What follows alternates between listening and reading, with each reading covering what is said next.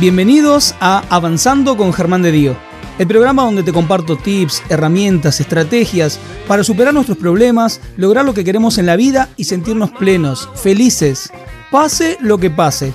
Porque no se trata de no tener problemas, sino de seguir siempre avanzando. Ahora en tu plataforma de podcast favorita.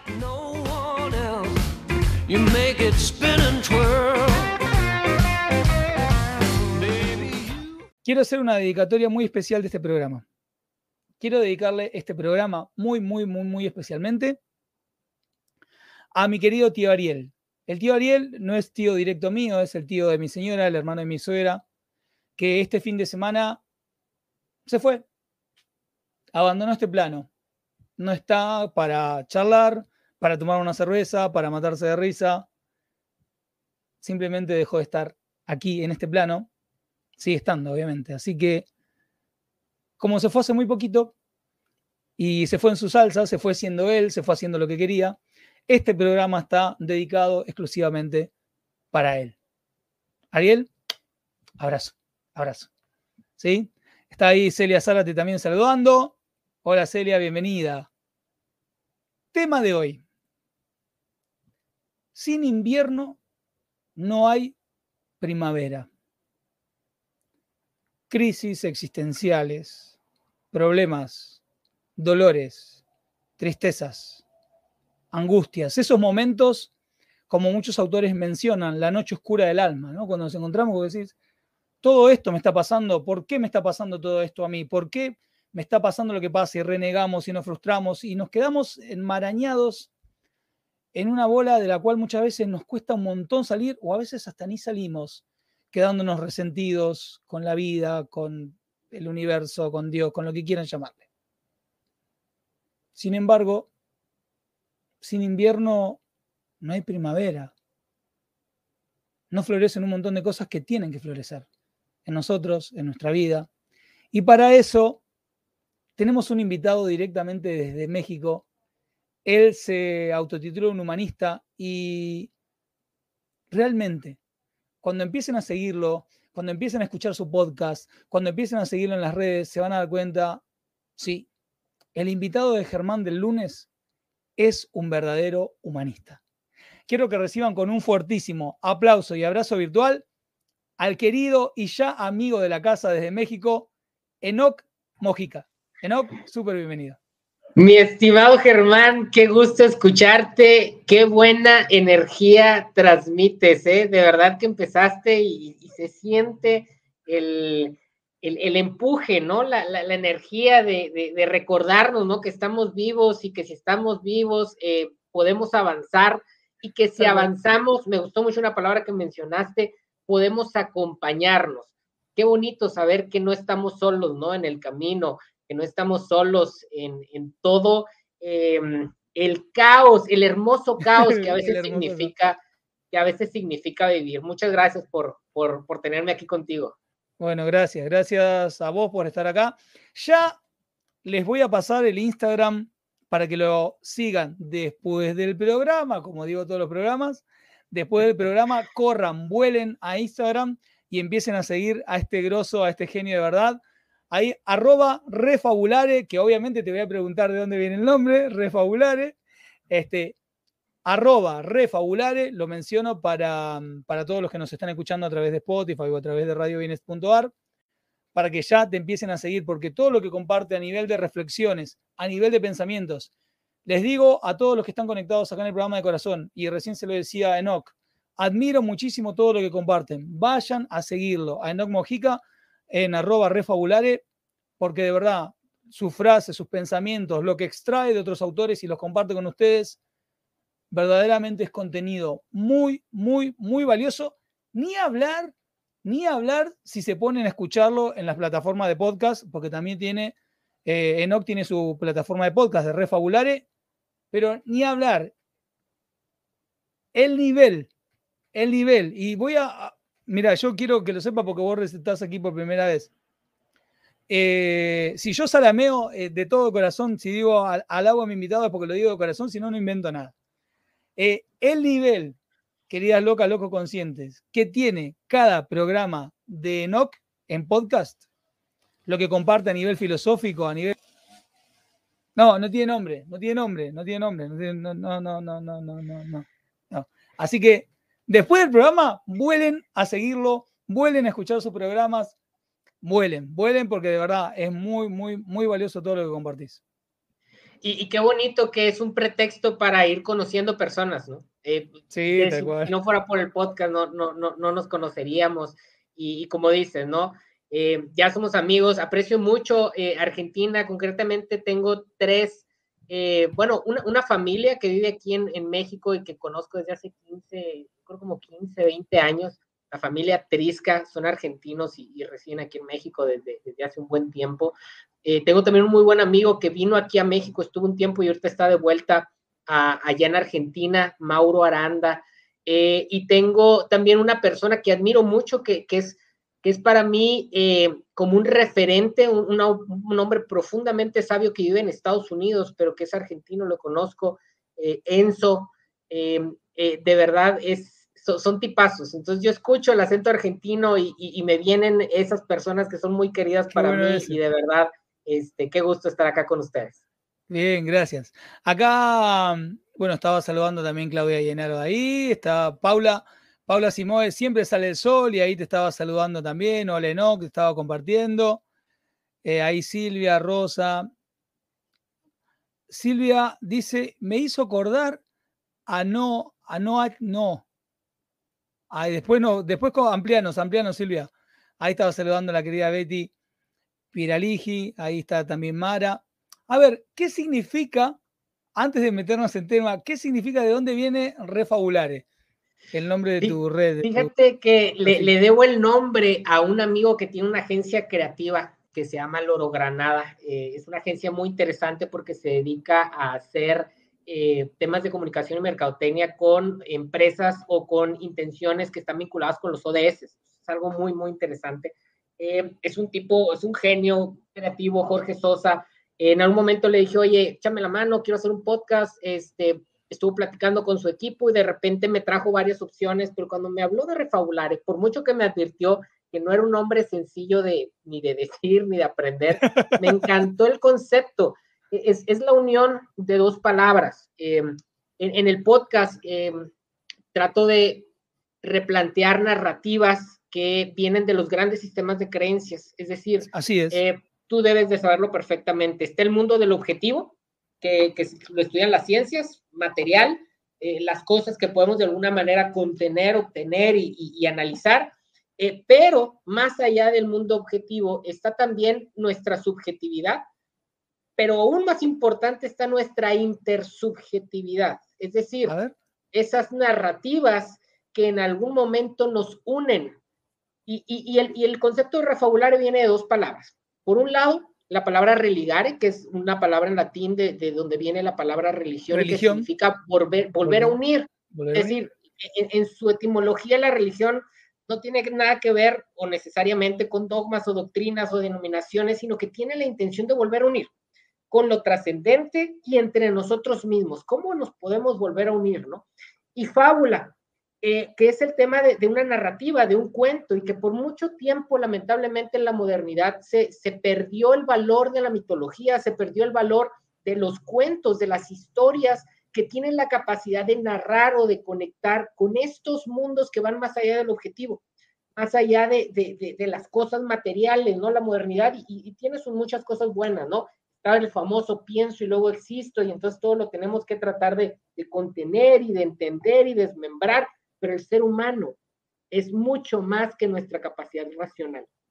Y las historias a lo largo de toda la historia de la humanidad, las historias, los cuentos, eh, tienen esta capacidad de unirnos y de conectarnos, ¿no? Entonces, religarnos, cuentos, y entonces la idea de refabular es traer historias, conceptos de los grandes sistemas de creencias eh, para ver cómo los replanteamos, cómo los refabulamos, cómo los traemos a nuestro presente y los hacemos útiles, que ese es su objetivo, que ha sido su objetivo realmente, ¿no?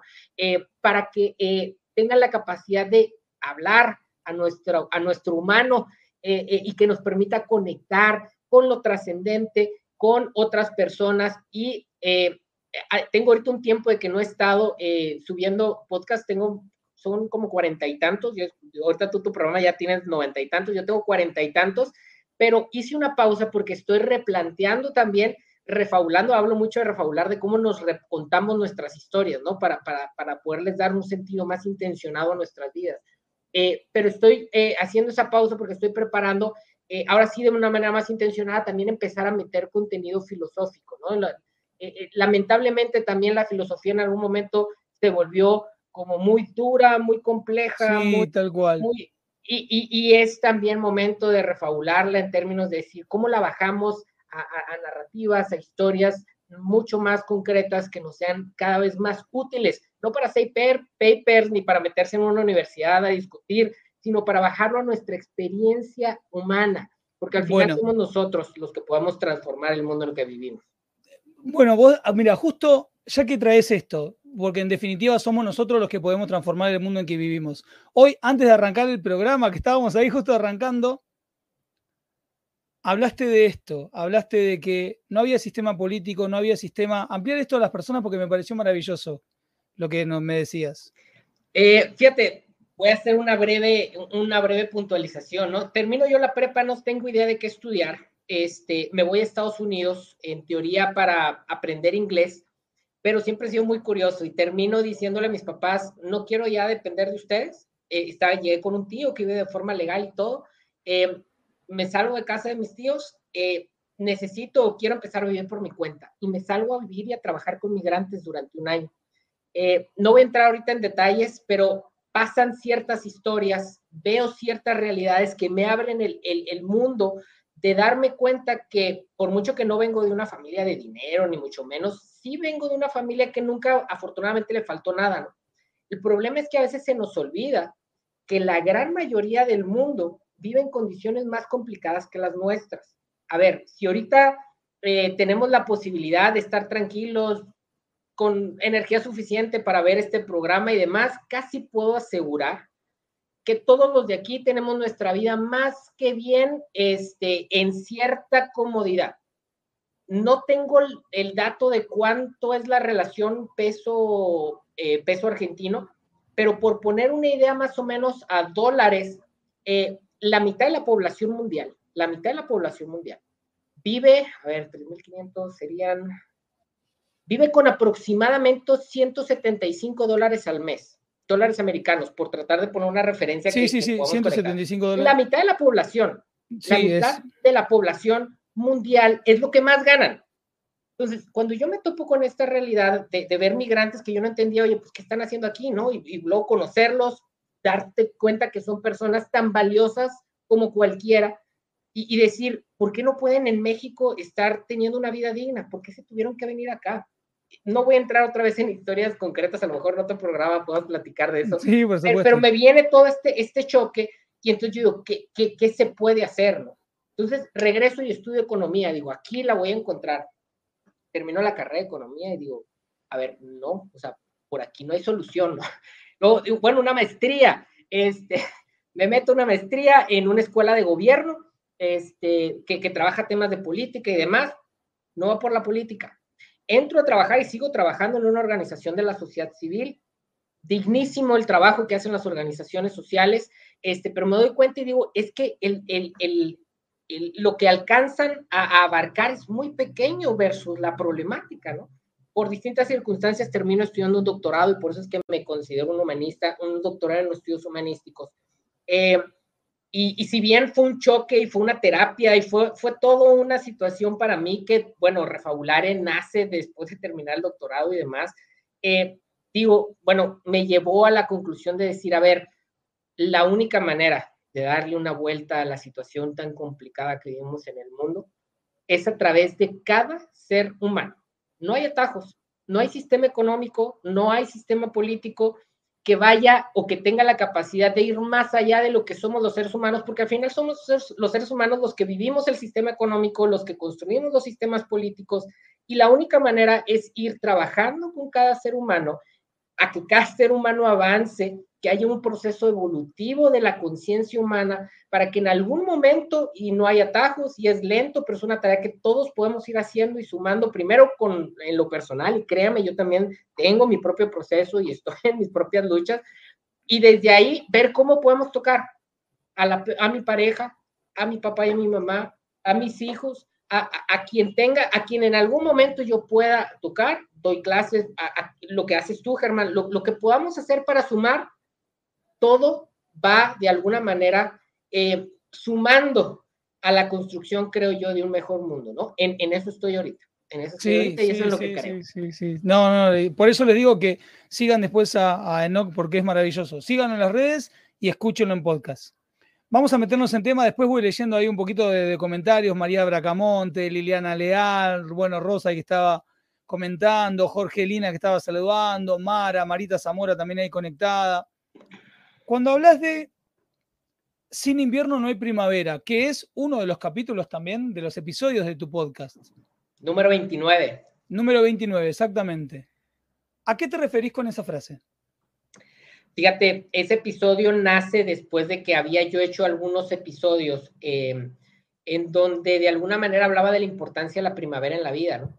Eh, y yo hablaba de, ciertos, de ciertos temas personales en donde decía, realmente siento que he estado en un invierno, ¿no? O sea, siento que de alguna manera, por circunstancias de la vida, llegó un momento en donde yo no me abrí a, a vivir, a experimentar, a sufrir, a ponerme en situación de vulnerabilidad. Jugaba muy, muy, muy, muy a la defensiva, ¿no? Muy, muy seguro, ¿no?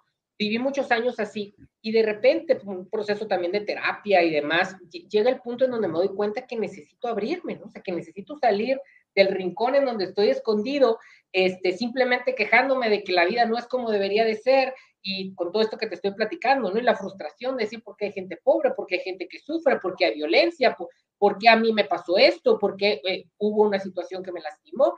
¿Por qué? ¿Por qué? Porque, y me daba cuenta, o me, me doy cuenta, o, o, llego como a esta conciencia, darme cuenta que estaba encerrado, ¿no? Que, que me había metido en un rincón eh, oscuro en algún lugar, este, y que por un lado me quejaba de que no había primavera, pero por otro lado no tenía la capacidad Entonces, venían estos episodios en donde estaba hablando de la primavera, se acerca el invierno, llega el invierno, este, y, y, y de repente digo, a ver, espérate, sí, la primavera llega porque la vida está llena de ciclos, ¿no? Y así como eh, eh, el, mundo eh, natural tiene estos ciclos, la, vida también personal de nosotros tiene también estos ciclos, ¿no?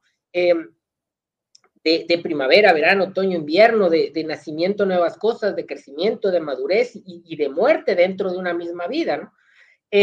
Y, y, se acercaba el tema de, invierno acá en México, acá estamos, ya saben, del otro lado, ahorita aquí estamos por acercarnos, de hecho, a primavera, entiendo que ustedes están por acercarse más bien a otoño. Al otoño, este, claro, ahora arranca ahora en marzo el otoño, exactamente. Sí, nosotros acá arranca la primavera, ¿no? Entonces estaba cerca el, invierno y entonces dije, a ver, hay que analizar el porqué de la importancia del invierno. Y, nosotros encontramos la importancia del invierno en, en, muchos símbolos, en distintos sistemas de creencias, en distintas culturas, ¿no? Y concretamente en el episodio hablaba del caso de México. Eh, el México prehispánico, es decir, antes de que llegaran los españoles, eh, vivían los aztecas. Digo, probablemente ustedes han, escuchado de esto, ¿no? Con su propio sistema antes de que llegaran los, los, españoles y cristianizaran todo aquí, ¿no? Pero tenían sus, propias este, eh, creencias, ¿no? Y, para, para, para los aztecas, como para prácticamente todas las culturas en la historia de la humanidad, el proceso de invierno a primavera es un proceso muy importante. ¿Por qué? Porque desde el origen de, nuestra humanidad, eh, eh, bueno, sobre todo desde hace de unos 10.000, 12.000 años, que se calcula que fue cuando empezó eh, el, hecho de la agricultura y que nos empezamos a estabilizar y a, y a, tratar de ya no vivir como nómadas, sino empezar a generar la civilización. el tema de la primavera era muy importante por el tema de, la agricultura, de, los frutos, ¿no? Entonces, los primeros humanos, veámoslo, supongámoslo así, empiezan a ver estos ciclos y se dan cuenta de la importancia de la primavera. Pero pasa algo.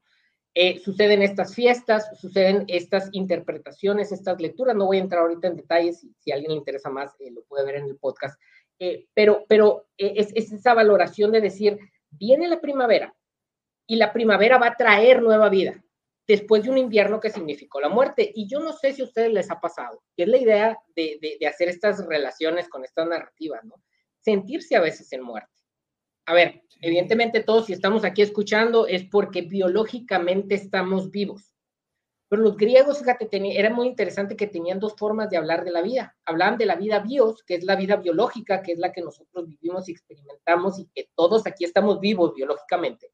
Pero está luego la vida zoe, le hablaban a otra forma de mencionar el, el, nombre vida era la vida zoe. La vida zoe es esa capacidad que tenemos realmente de estar experimentando la vida, viviéndola, sintiéndola, con sus luces y sus sombras, sus dolores, pero viviéndola, ¿no? A veces llegamos en ciertos momentos en nuestra vida, en estos ciclos que tenemos en nuestra propia experiencia humana, a tener estas sensaciones de que nuestra tierra está muerta, de que nuestras hojas se cayeron, eh, sentimos el frío de lo que representa el invierno, ¿no? Y, y, yo había estado hablando de eso, pero decía, a ver, no se trata nada más de estar añorando que venga una primavera, sino que el invierno es una etapa importante para preparar la tierra para la lluvia para preparar la tierra si es que queremos que vengan los frutos, porque la lluvia va a venir.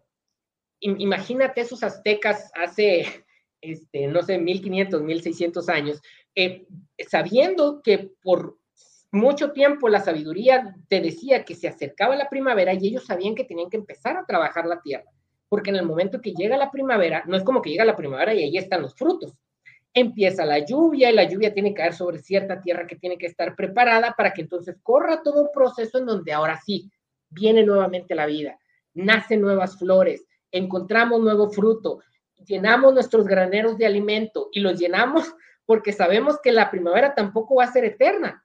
Hay que guardar alimento porque luego vendrá otra vez el, el, vendrá el verano, el otoño y luego vendrá otra vez el invierno. Eh, pero el invierno otra vez no es nada más para eh, ponernos a, esconder dentro de una esquinita y decir, pues es que la vida es oscura, y es que tengo frío, y es que no sale el sol, y es que eh, no. Es importante valorar el invierno, valorar la muerte, valorar esos momentos que son difíciles, valorar eh, esa etapa que es un poco estática, que es un poco pero para aprovecharla, para preparar nuestra tierra, para, para alistarnos para lo que está por venir, para dejar que las cosas que tienen que morir mueran, porque si no mueren, no va a haber espacio para las cosas nuevas. Para soltar todas las cosas que a veces estamos queriendo agarrar, tenemos aquí nuestros troncos secos, ¿no? Eh, alguna relación pasada, algún trabajo que no funcionó, algún emprendimiento que se cayó, eh, situaciones económicas o políticas que en algún momento nos, nos lastiman y, las tenemos aquí agarradas, ¿no? Eh, eh, es que, ¿por qué? Y es que en vez de decir, a ver, necesito soltar, necesito trabajar la tierra así, vacía, en muerte, así, estando, estando quietos, el solsticio de invierno, la palabra solsticio en latín significa quedarse quietos. O sea, dejar de esforzarnos en, en tratar de mantener un verano que ya pasó, soltar esa añoranza de a lo mejor la última primavera que tuvimos y al soltarlo realmente estar preparándonos para poder recibir una nueva primavera. A veces cometemos el error de decir, es que la primavera pasó y, se está yendo y se están cayendo las hojas, viene el otoño, pero se nos olvida que la vida son ciclos y que tenemos que dejar ir el, el, verano pasado, que tenemos que soltar esos, esos, esos troncos secos, tenemos que aceptar que las cosas ya pasaron para poder prepararnos para lo que viene, porque sin invierno no hay primavera. No hay primavera. Ahora, entendiendo entendiendo que son ciclos, entendiendo lo importante que es, entendiendo que la misma naturaleza nos está mostrando, hey, son ciclos, o sea, al día le sigue a la noche, a la noche le sigue al día, sin invierno va a haber primavera, entendiendo que esta muerte forma parte de la vida, ¿por qué nos cuesta tanto hacer ese, ese desprendernos desde tu mirada, ¿no? ¿Por qué nos cuesta tanto ese decir, bueno, loco, acepto que es un ciclo y ya está, y me dejo de joder con esto? ¿Por qué nos cuesta tanto? Híjoles, de entrada, de entrada, eh, creo que los inviernos duelen. Eh, eh, los otoños, cuando se nos están cayendo las, hojas, duelen. Y, somos seres humanos, somos seres humanos que, que sentimos. Y, en este sentido, eh, creo que es bien importante el, ser muy, ¿cómo decirlos? Misericordiosos con nosotros mismos, ser muy pacientes con nosotros mismos. Es decir, acá no se trata de, decirle a alguien, no, oye, suelta lo que traes en las manos, te está haciendo daño, y es que, ¿por qué no lo has soltado? Y a veces somos así con, los amigos, ¿no? O sea, de que, es que, ¿por qué no te olvidas de esa persona? Es, es que, porque dale la vuelta a la página. A ver, espérate. Cada experiencia humana es única y a cada quien le duele su forma y cada quien tiene sus propios ciclos. Oye, es que pues yo también me divorcié y en tres meses yo ya estaba encontrando un nuevo amor perfecto, ¿no? A, lo mejor tu propia historia, tu propia personalidad te está permitiendo eso. Y, tu invierno duró dos meses, perfecto. Eh, eh, pero a cada quien, eh, el dolor que, estamos viviendo, la experiencia que estamos viviendo, tenemos que tener esa capacidad de aceptarla, ¿no? Y de aceptarnos. Me encanta lo que está diciendo Paula Simoes, ¿no? De, no juzgarnos. no juzgarnos porque acá hay una diferencia en, la analogía que estamos haciendo o en la metáfora que estamos haciendo, ¿no? A ver, el invierno, eh, eh, la primavera, el verano, el otoño, tiene ciclos de tres meses aproximadamente, más o menos. Eh, todos compartimos eso, ¿no? Y sabemos que está ese ciclo. El tema es que como seres humanos, el tema es que como seres humanos, no todos somos iguales no todos hemos vivido lo mismo, no, a todos nos duele igual las mismas cosas porque todos tenemos una historia muy particular y todos somos seres humanos singulares. Entonces, primero quería hacer ese señalamiento de decir, a ver, no, no quiero que en algún momento aquí se preste a que alguien se sienta mal, ¿no? De decir, ay, es que tendría que estar haciendo otra cosa, ¿no? Primero eso, ¿no? De ahí, eh, entender que Sí, que, que, el, ser humano, que, nuestro cerebro, que nuestras emociones son sumamente complejas. Tú lo debes de saber incluso mejor que yo, eh, porque te dedicas más a esa parte. Yo, yo lo he explorado, pero, pero no soy eh, experto en eso, ¿no? Eh, sí, es como que es mi materia prima para, es como que es mi materia prima para trabajar, tal cual. Sí, pero, pero he tenido la responsabilidad, sobre todo a la hora de hablar de este tipo de cosas, de, de, de, buscar entender un poquito cómo son las cosas y al menos dentro de mi ignorancia entiendo que este es un tema muy delicado que no podemos en algún momento dar directrices, ¿no? Y ya, es que tres meses después de terminar una relación o, seis meses después de perder un trabajo, tú tienes que estar de vuelta arriba del caballo y, como si estuvieras nuevo. Espérate, cada ciclo es diferente. Entonces, hecha esa, esa aclaración, entender que los seres humanos eh, requerimos también de estrategias para poder seguir avanzando. A ver, yo ahorita te mencioné, ¿no? Que, que, que, siento que estuve en una etapa larga de mi vida como muy escondido de la vida. Y no creas que ahora que ya salí, eh, necesariamente te va bien, ¿no? La vida también te golpea y a veces llega la primavera y te da un aguacero que te vuelve a revolcar, pero así es la vida y es mejor salir al aguacero y que te revuelque a estar encerrado en, un rincón. Mil por ciento, tal cual. ¿Por qué a veces la gente queda encerrada en un rincón? Bueno, yo soy una persona que considera que tratar de conocernos a nosotros mismos es la tarea más importante que tenemos eh, en la responsabilidad de nuestras propias vidas. y a veces, y a veces eh, ir a terapia, a veces eh, buscar maneras de, de, entender nuestra narrativa y de transformarla requiere apoyo. Te mencioné al principio que me gustó mucho cuando dijiste acompañarnos. la experiencia humana está diseñada, por eso el tema de religare, ¿no? para que nosotros estemos conectados con otras personas, para acompañarnos en los procesos muchas veces la vergüenza, fíjense lo que voy a decir, está muy conectado con lo que dije eh, eh, del principio de, no juzgarnos. La vergüenza nos hace aislarnos. Si no somos conscientes de que es normal que al árbol se le caigan las hojas, el día que se empiezan a caer, nos empezamos a aislar de la gente y de la vida. Y entonces, vámonos al alcohol. y cada momento que tengo disponible, va para adentro para perderme del hecho de que me siento avergonzado porque se me están cayendo las hojas. Tal cual. O, o vamos a pasar maratones de Netflix. A ver, no estoy diciendo ni que el alcohol es malo, qué padre poderse echar unas cervezas con los amigos, perfecto. Tampoco estoy diciendo que Netflix o alguna plataforma digital en donde ves películas, series, tampoco es malo. No, no es malo. Pero cuando nos distraímos de la vida o cuando nos alejamos de la vida porque tenemos miedo, porque tenemos vergüenza, porque no queremos que la gente se dé cuenta que nuestras hojas se cayeron. nosotros nos salimos del ciclo natural de la vida.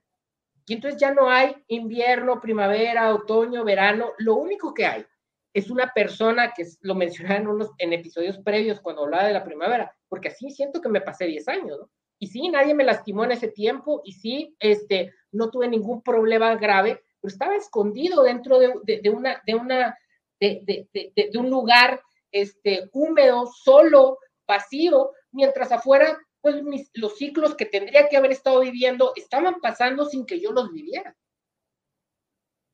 Entonces, ¿qué pasa cuando, no nos, cuando nos escondemos de la vida? Llámese alcohol, Netflix, eh, mujeres. Es más, te quiero sumar algo que parece, mira, porque a veces lo llevamos a esto, ¿no? Alcohol, drogas, eh, mujeres, eh, sexo, Netflix, reventar la tarjeta de crédito hasta más no poder, pero me he dado cuenta, y esto lo, he trabajado en consulta, que inclusive eh, herramientas tan maravillosas como, y, y, lo pongo un ejemplo bien concreto, como el yoga.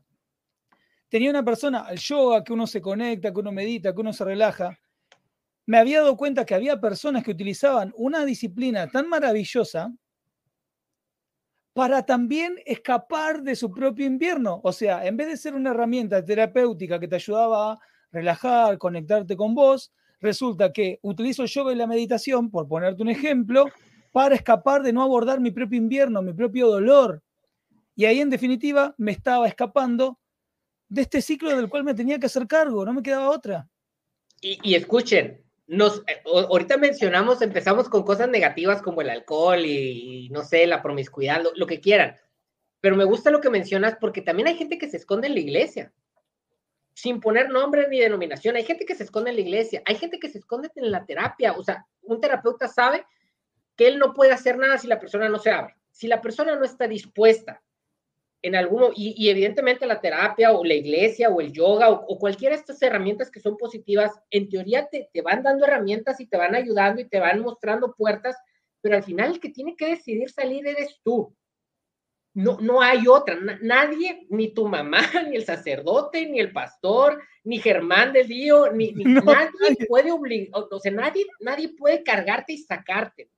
al final, eh, todas las personas que estamos tratando de sumar de alguna manera, eh, eh, aventamos anzuelos, aventamos herramientas, aventamos ideas, pero al final las personas tienen que tomar la decisión de decir, voy al ruedo, conscientes de que en el ruedo te puede volver a pegar el toro, conscientes de que puedes perder. Eh, y, y, lo digo porque te digo, o sea, hablaba yo de estos 10 años, ¿no? Y yo estaba muy contento de que por fin con idea de terapia y demás me estaba animando a salir salí y me dio una revolcada la vida. Este, y, y, digo, ahorita ya, ya estoy mucho más recompuesto, el ciclo ya, ya, ya está cerrando, ya, ya siento que viene otra vez la primavera. Me dio una revolcada, este, pero la, la, gran virtud de esto que hice es que ahorita soy con, perfectamente consciente de que la vida me puede revolcar, pero sigo vivo y estoy aquí y estoy bien. Yo ya no me regreso al, al, al, a, la, a la esquina donde estaba. Yo ya no me regreso. A ver, sí, me golpeó y evidentemente hay que lamerse las heridas y hay que correr un ciclo de duelo y hay que, pero yo ya no me regreso ahí, yo voy al, al, ciclo y sé que si en algún momento me vuelve a golpear y me lastima y me mete en un invierno, vendrá una nueva primavera y vendrá, me, me gusta cómo se llama tu nombre, ¿no? Y que hay que avanzar. El problema es que cuando nos escondemos dejamos de avanzar y ya no hay más escenarios, ni de invierno, ni primavera, ni nada. Nos escondemos y ya. Sí, es más. o sea, nada más eso, ¿no? De lo que decías, de, oye, ¿por qué a veces la gente? Pues, pues porque tenemos miedo, y repito, lo primero que dije es, no, no los estoy juzgando, pero sí tenemos que ser conscientes de que en algún momento tenemos que nosotros dar el paso para salir de donde estamos encerrados y asumir que la vida nos puede volver a golpear, pero que así como te golpea, también te da alegrías, sonrisas, increíbles. Hay un texto, luego si puedes compártelo ahí con tu gente en tus redes, hay un texto de un poeta libanés que se llama Khalil Gibran, que se llama Lágrimas y Sonrisas. Es todo un libro, pero el primer texto en donde hablan es genial. Es genial, lágrimas y sonrisas. Si, luego, si lo googleas, te va a aparecer, bueno, a lo mejor te aparece todo el libro, pero es el primer texto que aparece, porque es un librito de varios textos. El primer texto, lágrimas y sonrisas. Sales del rincón donde estás escondido, va a haber invierno, va a haber primavera, va a haber verano, lágrimas y sonrisas. Y estando afuera, tienes que vivir el, invierno, tienes que valorarlo consciente. Y esto los aztecas lo sabían, ¿no? todos los seres humanos en todas las festividades, judíos, eh, hinduistas, todos tienen festividades que coinciden con la primavera. Eran conscientes de que la primavera venía, se preparaban y festejaban la llegada de la primavera porque venían después de un invierno. Entonces, qué padre que podemos llegar a ese punto en donde nos atrevamos a vivir, que nos atrevamos a decir, viene el invierno, venga, me va a doler, me va a dar frío, sí, pero mira, ya me hice una chambrita, mira, voy a terapia y, y, ahí mi calefacción, este, y al mismo tiempo chambeo lo que tengo que chambear, trabajo lo que tengo que trabajar, laburo lo que tengo que laburar para poder este, llegar a esa primavera con la tierra mejor preparada para que vengan los mejores frutos. Sí, es más, me da la sensación, y ahora voy a ir a los comentarios porque hay un montón de comentarios poderosos, me da la sensación de que permanecemos en este ciclo de invierno, primavera, invierno y primavera, pero me da la sensación de que si trabajás, si chambeás en vos, si laburás en vos, vas en el ciclo, pero el ciclo se convierte como en una espiral ascendente.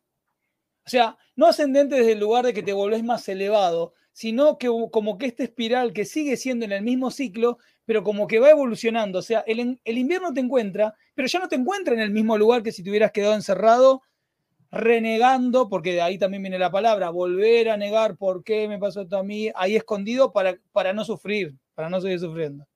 Es correcto, Germán. De hecho, yo no, no, no, soy budista, ahorita creo que todas las corrientes religiosas tienen, tienen sus virtudes, pero para mí ese es el camino de la iluminación que, hablan mucho los budistas o que se habla mucho en Oriente, ¿no? Es, ese proceso en donde a través de ir aceptando la vida como es, eh, eh, en donde cada vez te aferras menos y permitas que los ciclos fluyan, permitas, te, permite, te, permite irte iluminando, te permite ir descubriendo que en realidad la vida siempre ha sido maravillosa como es, no como tú quieres que sea, no como en algún momento las películas eh, o, o, las idealizaciones que generamos creíamos que iba a ser la vida, porque ahí es donde chocamos y nos golpeamos, y nos escondemos y decimos que no era como me habían dicho, qué bueno que no es como han dicho, es mejor, pero tenemos que abrirnos, tenemos que abrirnos, tenemos que experimentarlo, tenemos que asumir que van a haber lágrimas, tenemos que asumir que, que, que nos van a doler ciertas cosas, tenemos que asumir que, que, el dolor evidentemente no necesariamente lo vas a poder superar en un día, pero, pero que en esas etapas de invierno, que en esos dolores también está la vida. Y que si al final de nuestros días la vida es un, mural, eh, que ese mural sea una obra de arte en donde hay colores claros, pero también hay colores oscuros y en esos contrastes se da una belleza que, que en algún momento podemos estar ya así, cerquita de morir, eh, tranquilos, conscientes de que vivimos lo que teníamos que vivir, que amamos, que reconectamos, que, contamos historias que hicieron que este mundo fuera mejor y que en ese sentido veamos dentro del mural esos dolores que tuvimos, esas traiciones, e, e, esas, esas cosas injustas que vivimos, pero que al ver el todo estemos contentos y satisfechos de, satisfechos de decir, viví, no me quedé encerrado ahí en la esquina, no, no perdí mi vida viendo Netflix y tomando alcohol y trabajando, porque es otra, otra forma en donde nos escondemos, el trabajo. El trabajo, sí. Eh, eh, no, no me escondí de la vida. Viví lo que tenía que vivir, lloré lo que tenía que llorar, llorar y reí todo lo que tenía que reír. Vida, nada te debo, no sé qué haya más allá. Hay, hay muchas teorías, este, qué padre si hay, si hay, qué padre, pero si no hay, aquí me quedo con la gente que amé, con la gente que hice reír, que, estén satisfechos y digan qué bueno que no que estuvo vivo, qué bueno que Germán estuvo vivo, qué bueno que Rosa Sánchez, Lali, Paula, María Bracamonte, qué bueno que estuvieron vivos y de alguna manera nos quedamos en ellos. Voy a llorar con todo esto que estás diciendo. Este, acá, bueno, acá Dulce está saludando desde México, ahí está hablando. María Bracamonte dice, volver al inicio, evolucionar. Voy a ir compartiendo algunos comentarios que hay acá, maravillosos. Bueno, estaba saludando, bueno, María, que estaba saludando María Bracamonte, Sabrina Córdoba, la gran terapeuta que de Cordobesa. Acá estaba, por ejemplo, eh, comentando Lali, la querida Gladys, es verdad, perdí casi dos años de mi vida encerrada en mi burbuja. Ahora solo deseo disfrutar cada día. Lo que ocurre es que cada uno tiene su tiempo de sanar. No todos estamos preparados en tres meses como lo que vos estabas compartiendo. O sea, Va a pasar. Y, y, y nomás un comentario. ¿Cómo refabular nuestro lenguaje? Lali, no perdiste sus años. Son, son parte de tu vida y hoy te permiten estar donde estás. Hoy te permiten eh, eh, disfrutar cada día. No, no, no es pérdida. Eh, y, y, esto es un tema de, de, cómo refraseamos las formas a veces en que narramos nuestra propia experiencia. ¿no?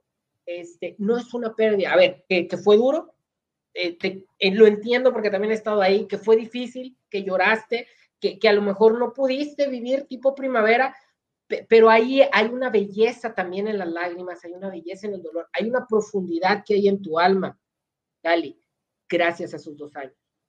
Hay, hay, hay belleza dentro de tu corazón que está ahí, que son esas nuevas flores que están saliendo, que no estarían ahí, Lali, si no fueran por esos dos años.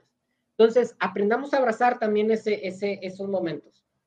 Tal cual, porque en definitiva entonces, tomando a Lali, querida, ese fue el invierno de Lali. Esta primavera que está pasando ahora, que está disfrutando cada día, no hubiera pasado si esos dos años no hubieran pasado como pasaron. Es que a veces, cuando tomamos cierta distancia de las cosas y lo vemos desde un lugar, entendiendo que fue su ciclo, que si no pasaba una cosa, tenía que pasar la otra y así, así, esa, esa serie de causas y efectos que podemos empezar a ver, es ahí cuando nos quedamos atorados en por qué mi ex fue así, por qué mi papá fue así, por qué mi mamá fue así, por qué tuve este trabajo, por qué pasó esto con mi hijo, por qué no pasó, o sea, y ahí es donde, claro, bueno, si me encierro, si me encierro y bueno, que el, que el ciclo pase por afuera, parece que no pasa nada, pero en realidad, es más, voy a salir y voy a tener voy a tener que comerme todos esos ciclos que no, que no pasaron, probablemente. Sí, sí, sí, sí. Y, y, y, y repito, ¿eh? hay momentos también para guardarse un poquito. Eh, hay momentos en donde te, te, tienes que esconder un poquito y, y sí, otra vez, muy respetable, ¿no? Pero siempre con la conciencia. A ver, de repente dices, a ver, me va a pasar una semana que no quiero ver a nadie, entonces el trabajo y Netflix, este, bien, pero todo el tiempo consciente de que es un momento, de que no puedes vivir con el yeso toda la vida, no puedes vivir con, con el, el, la muleta toda la vida. Sí. Te quebraron, perfecto. A ver, sería una locura decirle a alguien con el pie roto, quítate el yeso y ponte a correr. No, no, no, no. No. no a ver, el yeso, el, la terapia, eh, date tu espacio, olvídate de, de, parejas a lo mejor por un tiempo, este, busca esas personas que te pueden contener, acompáñate, cuida ese piecito que está roto, pero ponle su yesito, pe, pe, pero se le pone el yeso para que se recupere. Y tarde o temprano hay que romper ese yeso y volver a caminar. Y a lo mejor no puedes correr de entrada, ¿no? Es poco a poquito, ahí va el piecito, el piecito, el piecito, y de repente puedes volver a correr, vas a volver a correr eh, y, y, vas a disfrutar el correr con más ganas porque por un tiempo no pudiste hacerlo, ¿no? Entonces, sí, eh, tal cual. es algo muy lindo. Tal cual. Bueno, acá dice Rosa, por ejemplo, o ponerme la salvadora y rescatadora. ¡Wow! ¿Cuántas excusas para no ir para adentro? ¿Cuántas Esta excusas es muy buena, para ¿eh? no ir para adentro? Ahí Esa es muy buena. ¿Cuántas veces no andamos queriendo salvar a otras personas porque no nos queremos ver a nosotros mismos? Sí, uh. eh, sí, híjole. Sí, eso pasa un montón. Estamos jugando a los salvadores cuando en realidad, uff, esto estaba hablando de mí, esto. Eh, acá Adriana comenta. Ustedes hablan, a mi entender, del escapismo, ¿no? Claro, eso cuando a veces nos escapamos. Y cuando viene, hay que saber surfear, exactamente. O sea, así a surfear la ola, como venga la ola. Es más, si te pones a pensar, los mejores surfistas no son los que piensan con su mente, a ver, voy a programar la ola perfecta para que venga y yo subirme. Son los que con la ola que viene, la saben surfear. O sea, es como los mejores jugadores a las cartas, los mejores jugadores de póker, primero aprenden a, con las cartas que le tocaron, jugar lo mejor que puedan con las cartas que le tocan. Esto y viene por acá el asunto. Acá, acá Lali comenta esto de no perdidos. Sí, son perdidos, no vuelven. Sí, bien, si bien fue muy difícil, no románticos. Me imagino que desde esa, que te entendemos, de esa mirada que es verdad, no va a volver. Pero te invitamos desde este lugar a, a que puedas ver esto que te comentaba Benoque y que yo te estoy compartiendo. Elevate un chiquitito y miralos y fíjate cómo em, empezar a ver esto de, wow, si yo no hubiera vivido esto, no hubiera terminado entendido esto, y si no hubiera entendido esto, no hubiera llegado a este punto.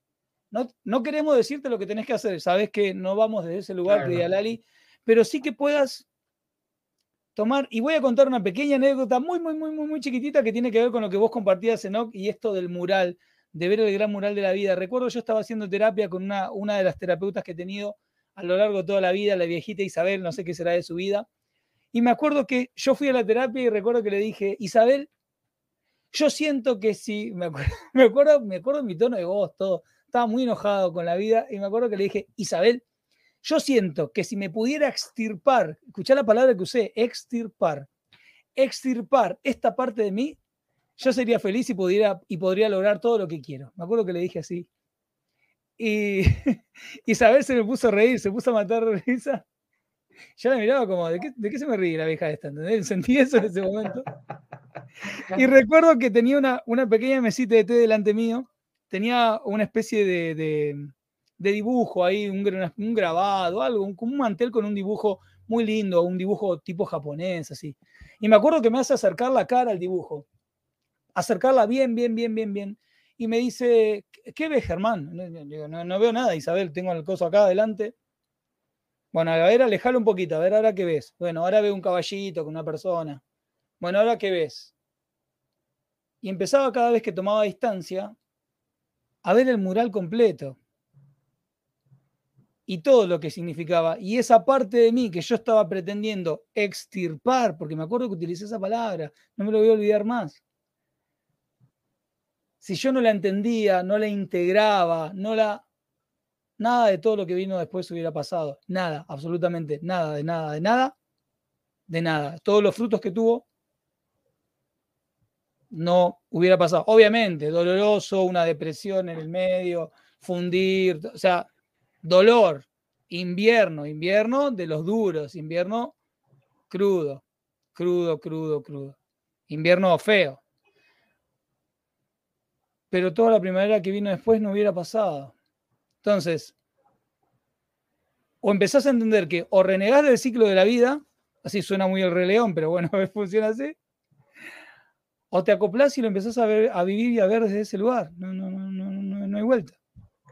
Otra, otra analogía con el tema del tiempo, ¿no? Este, hace poquito escuchaba de que realmente una persona promedio se pasa unos 25 años de su vida dormido, a ver, si alguien vive 75 años y duerme 8 horas diarias, 25 años de su vida se las pasó dormido. ¿Qué hacemos? Entonces no hay que dormir. ¿Qué pasaría si una persona deja de dormir? Olvídate, este, un año que no duerma. ninguna persona puede vivir así. La, la, vida es esto, la vida es un ciclo. Este, y dormir no es una pérdida de tiempo. Eh, dormir es algo que necesitas. Hay gente que necesita más, hay gente que necesita menos. Hay gente que puede dormir cuatro horas diarias y está perfecto. Yo soy de los que necesito mis seis, siete en la noche, más si se puede media hora en la tarde. Perfecto, somos dos. Pero digo, y, yo podría eh, latigarme, ¿no? Y decir, espérate, estás, estás dejando de vivir ese tiempo, pero no, necesito ese tiempo para el resto del tiempo que estoy despierto poder vivir bien. Este, si no, pues, pues, no voy a experimentar o no voy a poder disfrutar nada. ¿no?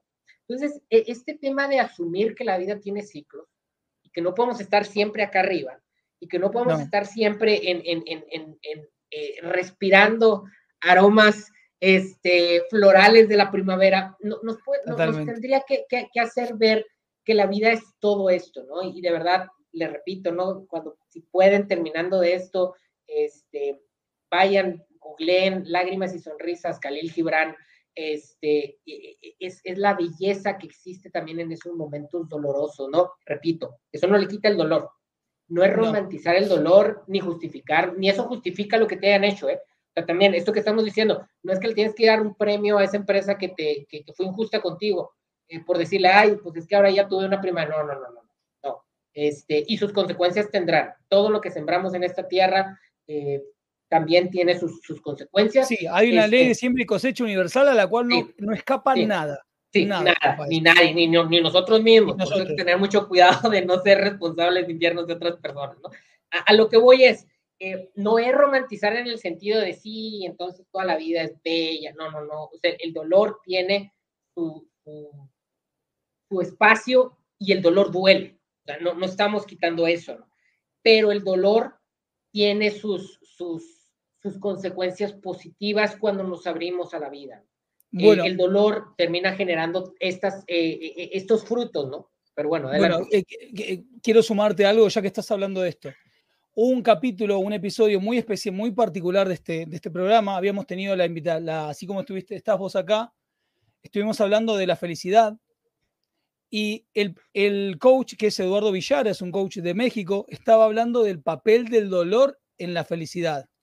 Y fíjate qué paradójico fue ese programa, estábamos hablando de la felicidad. Él estaba hablando del papel del dolor en la felicidad, esto que vos estás compartiendo.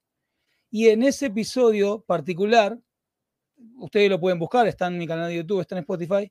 En medio del programa murió mi mamá. Híjoles. Y él estaba hablando de la felicidad y del papel del dolor en la felicidad. Y yo acá mirando a mi mujer y a mi hija diciendo con lágrimas en los ojos, yo ya sabía, murió mi vieja. Y no nada era casual, o sea, era como que mi cabeza podía como abrirse un poquito y decir, puta, o sea, está pasando todo esto y estamos hablando casualmente de esto y era como que parecía todo un círculo perfecto, que obviamente nada de ese entendimiento quita el dolor. Pero hay una belleza tan tan bella, no, no tengo otra palabra, porque es como, wow, tiene sentido. Es como, wow, tiene sentido. Tiene sentido esto que pasó y que pasara lo otro y pasó lo siguiente y entendí esto y me di cuenta de tal cosa y como me di cuenta de tal cosa ahora puedo hacer tal otra y, y ahí terminas de como de, de entender ese ciclo y decir más si me rindo. Libro también que voy a recomendar, el libro Dejar ir del doctor David Hawkins para hacer esta, esta entrega, este soltar que vos hablabas, librazo, después de lo paso. Este... Fíjate, me, me, gusta mucho lo que está mencionando Paula y tiene mucha razón. Dice, tampoco siempre es la culpa de los demás. Fíjense. Totalmente. De, de hecho, yo quiero mencionar algo. Eh. Eh, digo, hablé ahorita del tema de las consecuencias. Todos recibimos consecuencias de lo que vamos viviendo pero yo no creo particularmente, es una creencia eh, que yo tengo o a lo mejor es parte de la narrativa con la que me he estado tratando de, construir una nueva visión de la vida. Yo no creo que las personas nunca tengan culpas, creo que tienen responsabilidades. Eh, a veces, bueno, normalmente las responsabilidades siempre van compartidas, es decir, siempre hay, hay un tema en donde eh, hay, hay ciertos puntos en donde nosotros podemos reflexionar respecto a nosotros eh, en donde decimos, a ver, esto a lo mejor lo puede haber hecho, hecho distinto. Oye, me traicionaron. Oye, a lo mejor di la confianza antes de conocer suficiente a la persona para, otra vez, tampoco es culpabilizarme a mí, ¿eh? Ni, claro, es, es, simplemente decir, a ver, de las demás personas nada gano con culparlas, eh, gano mucho al, al, al, yo explorar cuáles son las responsabilidades propias.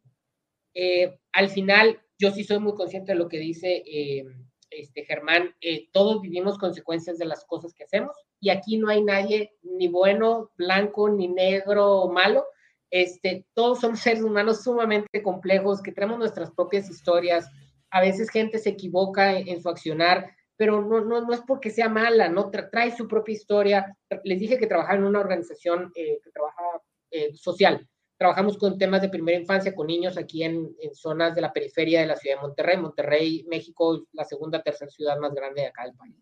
Eh, y al principio cuando yo entré a trabajar, pues brincaban de repente en, en, en, juntas que teníamos. Yo no soy psicólogo, pero trabajo con psicólogas, este, sobre todo en esa etapa que estábamos reconfigurando nuestras intenciones de intervención.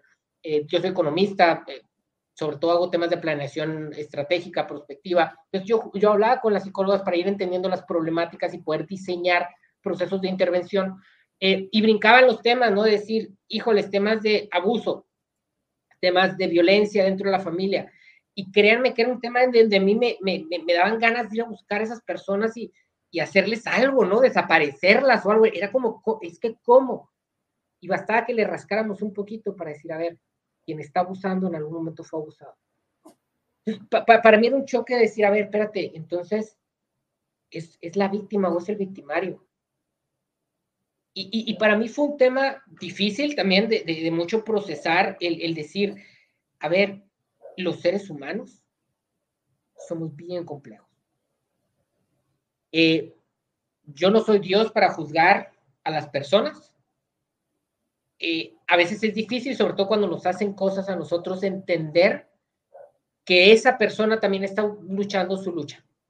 Y a lo mejor no está tomando las mejores decisiones, como a veces yo no he tomado las mejores decisiones y a lo mejor lo que hizo me lastimó, como a veces yo he hecho cosas que lastiman a otras personas.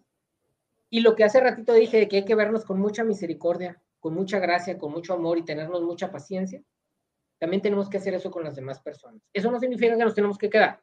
A veces es el momento de dar un paso para atrás y en el sentido contrario. Y en el sentido contrario.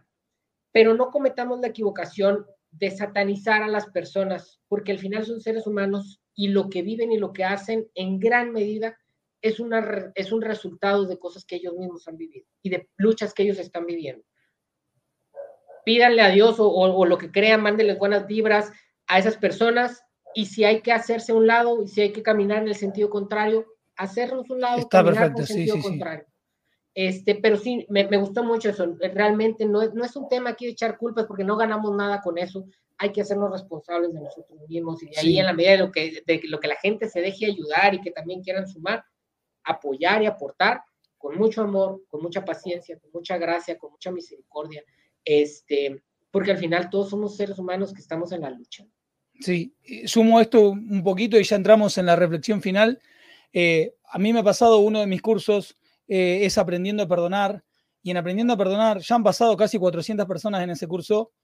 Eh, hay casos, hay historias que vos decís, esto es imperdonable. Esto es la típica que la mayoría de las personas diría, esto es imperdonable. Y, con todo el conocimiento de causa del mundo, por haber acompañado todos esos procesos y haberlo también aplicado el perdón en mi propia vida, llegás a un punto en que llegás a entender de una manera muy profunda que lo imperdonable no existe. O sea, y pasa por un estado de compasión y misericordia enorme que, no está, no, no, tenés que ser un Buda o un Jesús para alcanzarlo. Con, un humano que seas que, se analice profundamente. Ahí Lali está, está bien estar en desacuerdo, quedarte tranquila. Nosotros estuvimos hablando, nosotros, ella está hablando, esto hago un pequeño paréntesis nada más. Eh, em, Lali está hablando acá de las personalidades psicópatas narcisistas. Los invito a ver el episodio que estuvimos hablando de avanzando de gaslight, abuso psicoemocional donde la protagonista, que fue la invitada María de Sico, ella escribió un libro porque ella estuvo con una pareja psicópata narcisista que la dejó al borde de la muerte. Y si ustedes leen el libro o miran esa entrevista, también van a escuchar que aunque ella no se sentía culpable porque había estado con una persona, un psicópata narcisista y todo lo demás, pudo detectar con el correr del tiempo sus propios patrones que de alguna manera la habían llevado a estar en un tipo de relación así. Así que no se trata de satanizar, ni de culpar, ni de tirarse uno la culpa, ¿eh? por Dios, no. No estamos hablando ni de culpar ni de culparse. Lo estamos hablando de ir mucho más profundo y, desde, y de entenderlo desde un lugar más elevado, esto que estamos, esto que estamos compartiendo. Y, y nada más puntualizar, ¿no? A ver, un psicópata narcisista es una persona que está enferma. O sea, yo, entiendo, ¿no? Que, de repente dices, bueno, y, o sea, pues me lastimó, eh, eh, salí con heridas muy profundas y, lo entiendo y para nada es un tema de culpa. Recuerden, yo no estoy poniendo culpas ni en mí, ni en la persona enfrente, en nadie. En nadie. Eh, pero, pero sí llega un punto en donde dices, una persona narcisista, psicópata, es una persona enferma que necesita ayuda. Y a lo mejor no puedes obligar a una persona a buscar esa ayuda. No, y a lo mejor en el momento que te das cuenta, este, es necesario otra vez, y tú, yo sé que duele, y créanme, yo también he estado en posiciones en donde quiero que la persona le pasen cosas malas, en el momento de la emoción, ¿no? Pero ya luego lo, lo, lo más sano es simplemente decir, ¿sabes qué?